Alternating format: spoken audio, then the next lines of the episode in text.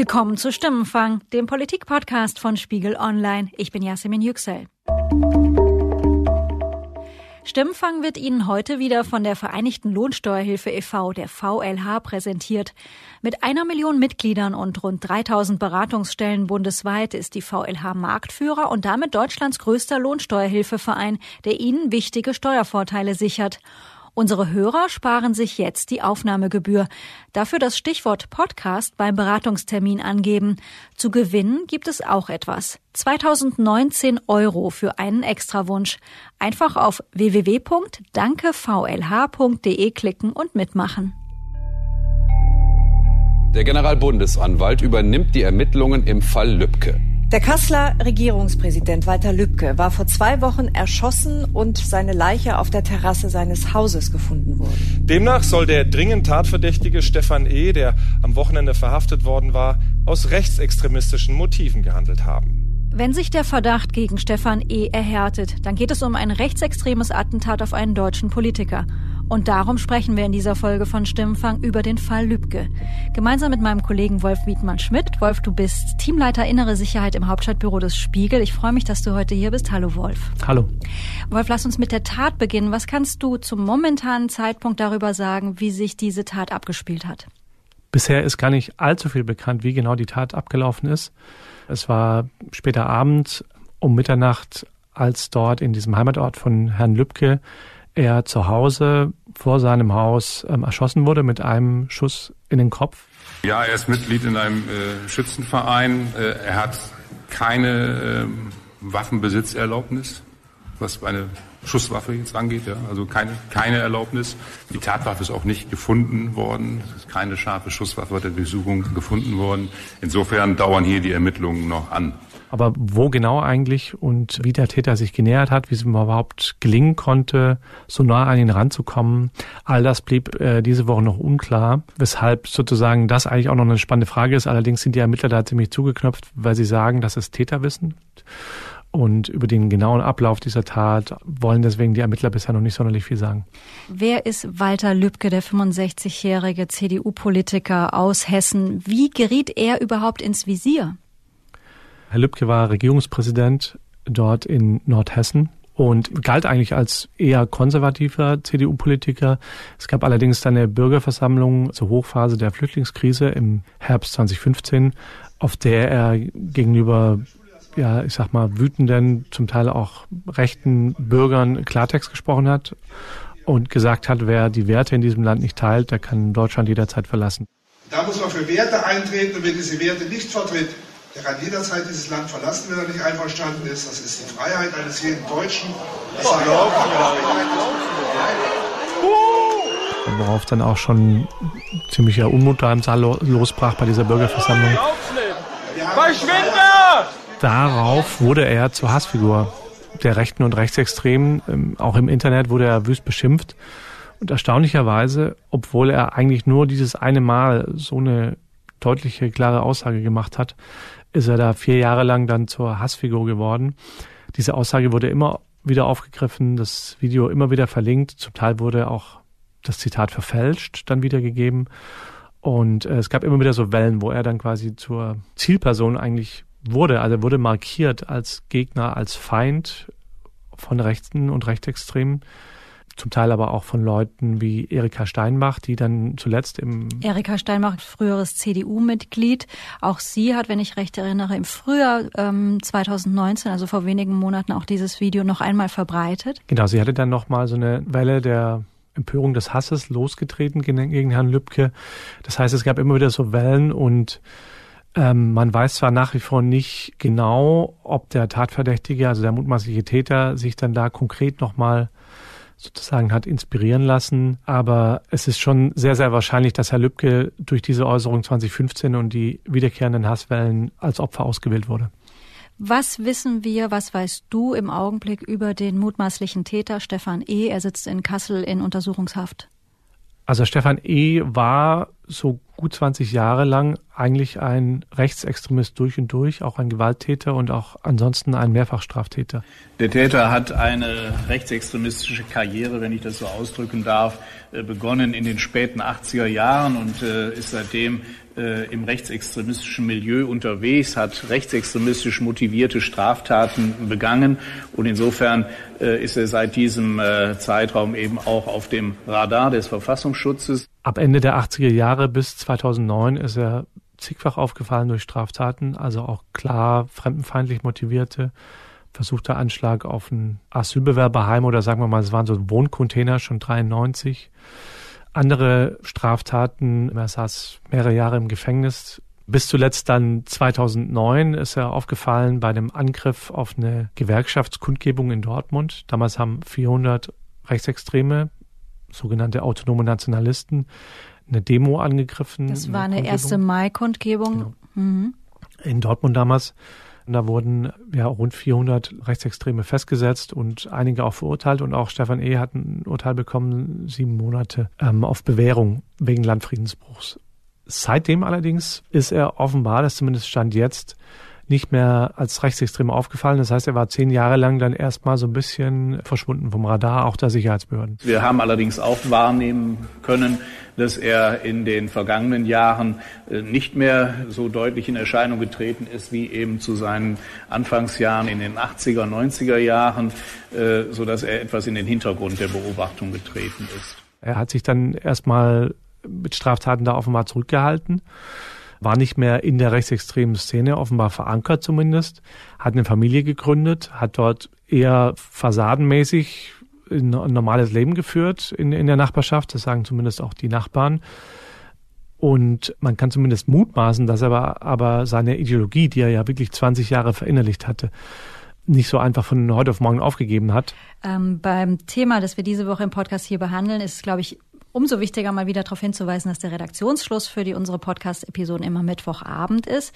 Vor dem Hintergrund die Frage, Wolf, es wird jetzt gerätselt, hat Stefan E. alleine gehandelt oder ist er möglicherweise Teil eines Netzwerks? Hatte er Helfer? Waren es mehrere Täter? Wie ist da der momentane Stand und was sind deine Einschätzungen? Also nach jetzigem Stand soll er, er ist der Tatverdächtiger, soll er die Tat alleine begangen haben es gibt so vage Hinweise, Zeugenaussagen, dass möglicherweise noch zwei Autos gesehen wurden in diesem Ort. Da würde ich allerdings sagen, da würde ich jetzt nicht vorschnell drauf schließen, dass das schon ein Beleg ist, dass es da Mittäter gab. Da wäre ich noch ziemlich zurückhaltend, aber das muss man sehen. Jetzt wird natürlich sein Umfeld, sein heutiges, aber auch sein früheres rechtsextremes Umfeld wird natürlich nochmal nochmal durchleuchtet und äh, da muss man mal schauen, was noch bei rauskommt. Nach jetzigem Stand behandeln die Ermittler das, also der Generalbundesanwalt hat den Fall übernommen, weil er sozusagen eine besondere Bedeutung hat. Wir gehen aufgrund des aktuellen Ermittlungsstandes davon aus, dass es sich um einen rechtsextremistischen Hintergrund der Tat handelt. Hierfür sprechen insbesondere das Vorleben des Beschuldigten und seine öffentlich wiedergegebenen Meinungen und Ansichten. Das kann dann der Generalbundesanwalt auch bei Straftaten mit politischem Motiv, bei denen sozusagen keine terroristische Vereinigung erstmal angenommen wird. Ähm, das gab es auch in der Vergangenheit schon immer wieder, aber das muss man jetzt einfach mal abwarten, ob sich da noch mal weitere mögliche Mittäter ergeben. Der mutmaßliche Täter Stefan E., der taucht auch in Zusammenhang mit dem NSU auf. Worum geht's da? Der Zusammenhang ist wirklich sehr indirekt, würde ich jetzt erstmal sagen. Also mhm. ist klar, dass sich die Untersuchungsausschüsse damals sehr, sehr breit die rechtsextreme Szene angeschaut haben. Einer der NSU-Morde war damals ja in Kassel. Es war mutmaßlich der neunte Mord der Terrorgruppe NSU. Der Täter zielte auf den 21-jährigen Halit Yozgat und schoss ihm in den Kopf. Ein Verfassungsschutzagent ist bei einem der Morde in Kassel sogar am Tatort gewesen, will aber nichts gesehen oder gehört haben. Und deswegen wurde da auch die komplette Szene durchleuchtet. Und in dem Zusammenhang tauchte er dann sozusagen immer mal wieder auf als Verbindungsmensch zu anderen Leuten aus der rechtsextremen Szene. Es wurden auch V-Leute befragt, die damals in der Szene waren, vom Ausschuss, ob sie, ob sie ihn kennen, ob sie mit ihm zu tun hatten. Das heißt, das wurde alles mal durchleuchtet, aber dass es da jetzt irgendwie sozusagen eine Verbindung gäbe von ihm zum NSU, das ist damit nicht gemeint. Die Kanzlerin hat sich auch geäußert. Sie sagte in der Pressekonferenz, Natürlich muss allen Verdachtsmomenten jetzt äh, intensiv nachgegangen werden. Deshalb ist es auch sehr wichtig und richtig, dass der Generalbundesanwalt die Ermittlungen übernommen hat, dass alle Hintergründe aufgeklärt werden, und zwar schnellstmöglich. Wolf, du hast eingangs ja davon gesprochen. Walter Lübcke hat vor mehreren Jahren, im Herbst 2015, bei einer Bürgerversammlung eine flüchtlingsfreundliche Aussage gemacht und dadurch wurde er zur Hassfigur. Vermutlich nicht nur darum, sondern weil generell seine Art, Politik zu machen, auch Flüchtlingspolitik zu machen, auf christlichen Werten beruhte und das passte manchen nicht. Er ist ein Lokalpolitiker gewesen. Er war ja nun kein Mitglied der Bundesregierung zum Beispiel. Ich frage mich, wie kann es sein, dass so eine einzelne Aussage von einem regionalen Politiker vier Jahre später noch so nachhalt und ihn dermaßen zur Hassfigur hat werden lassen und nun mit so schrecklichem Ausgang?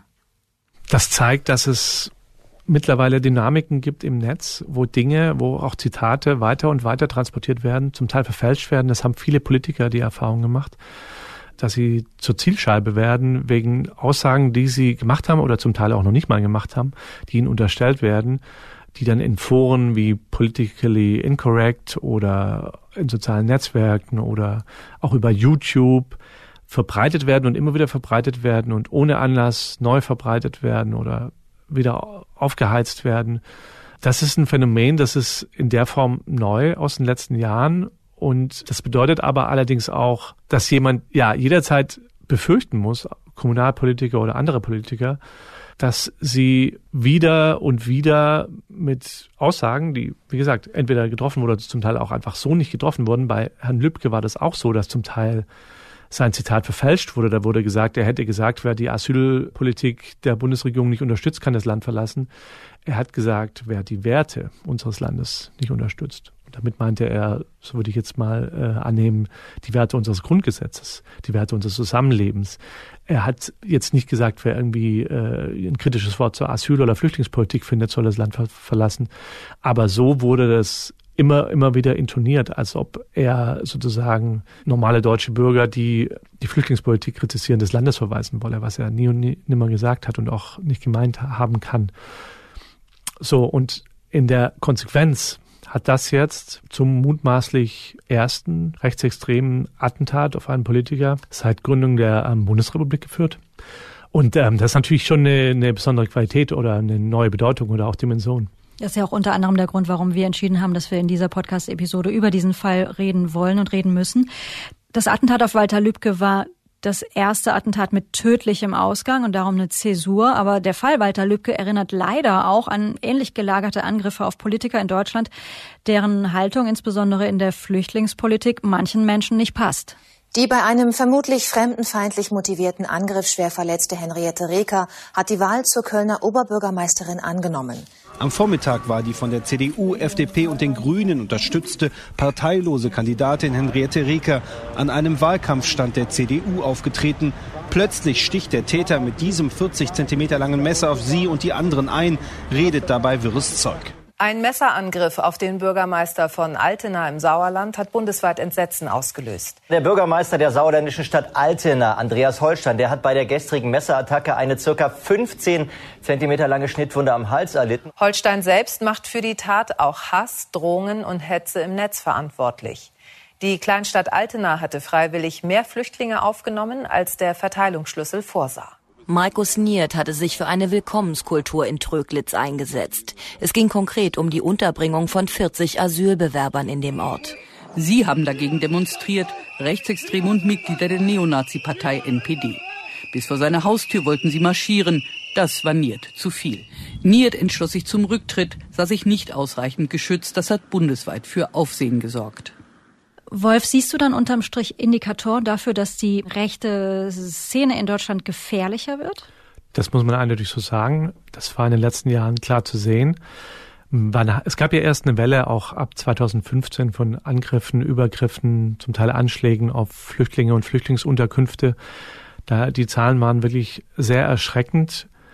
Und jetzt muss ich sagen, ist das bemerkenswert oder vielleicht auch das gleichzeitig Bedrückende ist, dass eigentlich diese Taten glücklicherweise zuletzt wieder rückläufig waren. Die Zahlen waren sicher noch zu hoch, keine Frage. Aber die Zahlen waren leicht rückläufig.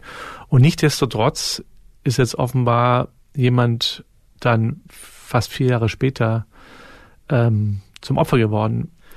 Ich würde sagen, die Bedrohung ist unberechenbarer geworden, auch durch das, was, was sich im Internet abspielt, in, in Foren, über soziale Netzwerke, dass Leute, hm, die vielleicht schon ideologisch sind oder in Teilen, dann irgendwie sich, sich aufgestachelt fühlen durch bestimmte Einträge und dann selber für sich sagen, okay, dann schreite ich jetzt zur Tat.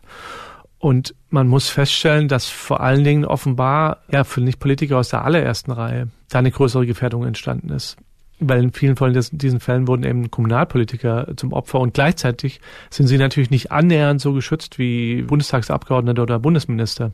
Du hast jetzt also gesagt, die Gefahr rechtsextremer Taten ist definitiv größer geworden. Dann müssen wir fragen, was tut der Innenminister? Der aktuelle Bundesinnenminister ist Horst Seehofer. Er hat sich auch in diesen Tagen auf einer Pressekonferenz zum Fall Lübcke geäußert, gemeinsam mit dem ähm, Chef des Bundeskriminalamts und mit dem Chef des Bundesverfassungsschutzes. Meine Damen und Herren, ein rechtsextremistischer Anschlag auf einen führenden Repräsentanten des Staates ist ein Alarmsignal und richtet sich gegen uns alle. Horst Seehofer hat dort klar erstmal eine Botschaft setzen wollen, wie schwerwiegend dieser Fall auch aus Sicht der Bundesregierung bewertet wird. Und ansonsten aber natürlich erstmal zum eigentlichen Stand des Verfahrens nicht sonderlich viel gesagt. Ähm, bemerkenswerter war eher die klare Aussage vom aktuellen Verfassungsschutzchef Herrn Haldenwang, der gesagt hat, dass sozusagen der Geheimdienst an der Stelle noch nicht so weit wäre, dass er wirklich alles im Griff habe. Angesichts der Dimension der Bedrohung durch den Rechtsextremismus äh, sind wir noch nicht äh, so in der Lage zu sagen, wir beherrschen äh, diese Bedrohung vollständig, sondern es bedarf eben weiteren Ressourceneinsatzes. Auch darüber habe ich gesprochen angesichts aktueller Entwicklungen im Rechtsextremismus und wir sind zurzeit mit Nachdruck dabei, eben diese Abteilung weiter auszubauen. Das klingt ziemlich beunruhigend. Liegt es daran, dass der Verfassungsschutz zu viel mit anderen Themen beschäftigt ist? Oder ist es eine Ressourcenfrage? Oder ist es noch das Unvermögen, hier eine Szene einzuschätzen? Wie ist diese Aussage zu interpretieren? Also der Verfassungsschutz oder insgesamt die Sicherheitsbehörden haben sich jahrelang schwerpunktmäßig mit dem Islamismus beschäftigt und auch in vielen Teilen natürlich zu Recht intensiv mit dem Islamismus beschäftigt, äh, auch im Zusammenhang mit dem IS und den ganzen Rückkehrern aus den Kriegsgebieten. Wir hatten den Anschlag am Breitscheidplatz. Da gab es auch gute Gründe für, aber gleichzeitig wurde einige Zeit lang der Rechtsextremismus nicht mit der genügenden Dringlichkeit behandelt. Allerdings muss man jetzt sagen, dass eigentlich die aktuellen Chefs der Sicherheitsbehörden, der Chef des Verfassungsschutzes, auch des BKA und auch der Generalbundesanwalt eigentlich schon in den letzten Jahren das bemerkt haben und da versucht haben, gegenzusteuern. Sie haben da schon versucht, stärker ranzugehen, auch mehr Personal einzustellen. Der Generalbundesanwalt hat auch viele Fälle an sich gezogen. Und auch der neue Verfassungsschutzchef hat als klare Botschaft eigentlich gesetzt, dass er gegen Rechtsextremismus stärker vorgehen will und auch mehr Personal einstellen will. Am Anfang gleich gesagt, wir brauchen 50 Prozent mehr Stellen.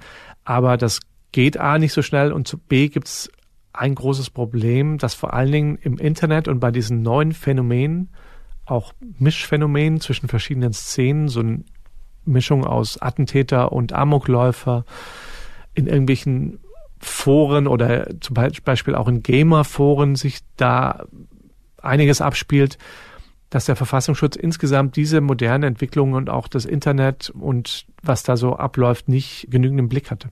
Das heißt, wenn jetzt wieder die Frage laut wird, sind die Behörden blind auf dem rechten Auge? Wie würdest du diese Frage beantworten? Das ist auch eine, eine Floskel, blind auf dem rechten Auge.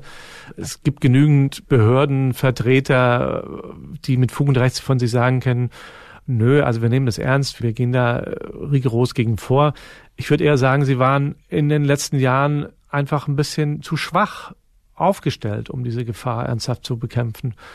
Und natürlich ist es auch immer eine politische Frage. Ja, also sie brauchen einen Innenminister oder sie brauchen auch Landesinnenminister, die das genauso ernst nehmen und ihnen dann das Personal zur Verfügung stellen. Wir müssen den Rechtsextremismus und Rechtsradikalismus mit allen Mitteln des Rechtsstaates bekämpfen, wo immer wir nur können. Die Polizeibehörden und der Verfassungsschutz haben explizit auch für den Bereich der Bekämpfung des Rechtsextremismus neue Stellen bekommen und sie sind auch dabei, diese zu besetzen. All das dauert natürlich, bis man die Leute hat, bis man sie eingestellt hat, bis man sie zum Teil ausgebildet hat. Und es ist natürlich auch schon ein Stück weit manchmal eine Frage der, ja, das ist ein bisschen ein sperriges Wort, aber Analysefähigkeit. Also man muss schon auch moderne, extremistische oder rechtsextreme Phänomene verstehen und bewerten können. Und da ist auch manchmal so eine Zurückhaltung zu spüren, ja. Also dass dass da was passiert, auch auf dem rechten Flügel der AfD im Zusammenspiel mit den Identitären, dass da sozusagen diese neue Rechte ausfranst, wenn sozusagen noch stärker in, in Richtung Rechtsextremismus tendiert an manchen Stellen. Das musste jeder sehen, aber das wurde auch lange so, so ganz vorsichtig angefasst auch vom Verfassungsschutz, wenn man natürlich diese neue aufkommende Partei der AfD, da hat man irgendwie sehr ängstlich gedacht, ja, hm, lieber nicht und so wollen wir natürlich gleich mit der Verfassungsschutzkeule niederhauen. Aber wenn man die Entwicklung der letzten Jahre anschaut, dann muss man einfach konstatieren, dass auch am rechten Flügel der AfD und darüber hinaus dort was Neues entstanden ist, auch, auch was Gefährliches. Ich würde gerne nochmal über einen Reflex, so würde ich es mal nennen, sprechen. Nach so einer Tat haben wir jetzt häufig beobachtet, gibt es auch so reflexhafte Reaktionen, die da lauten, das ist schlimm, aber übrigens, es gibt auch linke Gewalt. Oder aber übrigens, es gibt auch Gewalt mit islamistischem Hintergrund. Ähm, siehst du diesen Reflex auch und wie ordnest du das ein? Also ich finde es einfach nur nur falsch. Wenn ein Anschlag auf dem Breitscheidplatz ist, dann beschäftigen wir uns logischerweise mit dem Anschlag und den Gefahren aus der islamistischen Szene. Wenn jetzt hier, wie angenommen wird, es einen Mordanschlag gegeben haben soll von einem langjährigen, jahrzehntelangen Rechtsextremisten, dann muss man sich mit, der Frage beschäftigen, was ist die Gefahr in der rechtsextremen Szene und nicht noch fragen, was es sonst noch für Gefahren für das Land gibt, weil jetzt gilt es einfach da hinzuschauen und zu schauen, was dort versäumt wurde möglicherweise. Letzte Frage, Wolf. Was würde es für die Bundesrepublik bedeuten, wenn ähm, die ermittelnden Behörden am Ende dieses Prozesses nun wirklich zu der Konklusio kommen, das war ein politisch motivierter Mord? Was bedeutet das für die Bundesrepublik?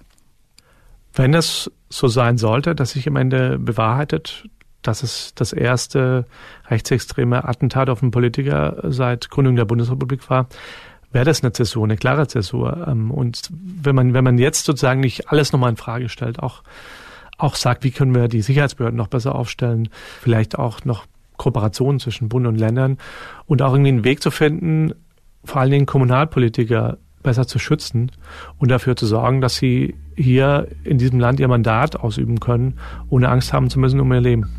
Vielen Dank, Wolf. Danke, dass du deine Einschätzungen für heute mit uns geteilt hast. Bis zum nächsten Mal. Dankeschön. Danke.